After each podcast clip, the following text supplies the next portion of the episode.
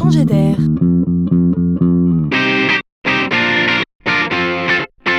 la chronique de Laurent Collen. On a le droit de s'interroger. Toute la connaissance est sur Internet. Internet est sur notre mobile et notre mobile est dans notre poche. Donc, toute la connaissance est dans notre poche. Alors franchement, pourquoi faudrait-il apprendre tant de choses? Pourquoi retenir le nom de la capitale du Zimbabwe, la date de la bataille d'Elo ou le nom du successeur de Charles IX On serait bien tenté de faire l'impasse sur tout ça. Alors, est-ce une bonne idée ou juste une fausse bonne idée? Les neuroscientifiques se sont penchés sur la question du par. Est-ce bien utile? Dites-nous s'il vous plaît, monsieur le neuroscientifique, peut-on s'affranchir de ce qui ressemble souvent à une punition?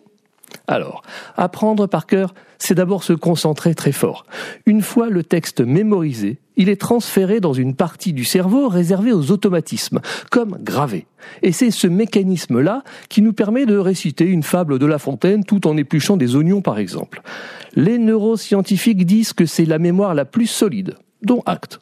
Mais surtout, ce qu'il faut retenir ici, c'est que l'exercice qui consiste à apprendre par cœur est une excellente gymnastique pour le cerveau. On l'entraîne à bouger, donc à être plus plastique. Et c'est très bénéfique pour la capacité cognitive de l'enfant. Donc, apprendre par cœur, c'est comme faire du sport. Ça rend performant intellectuellement.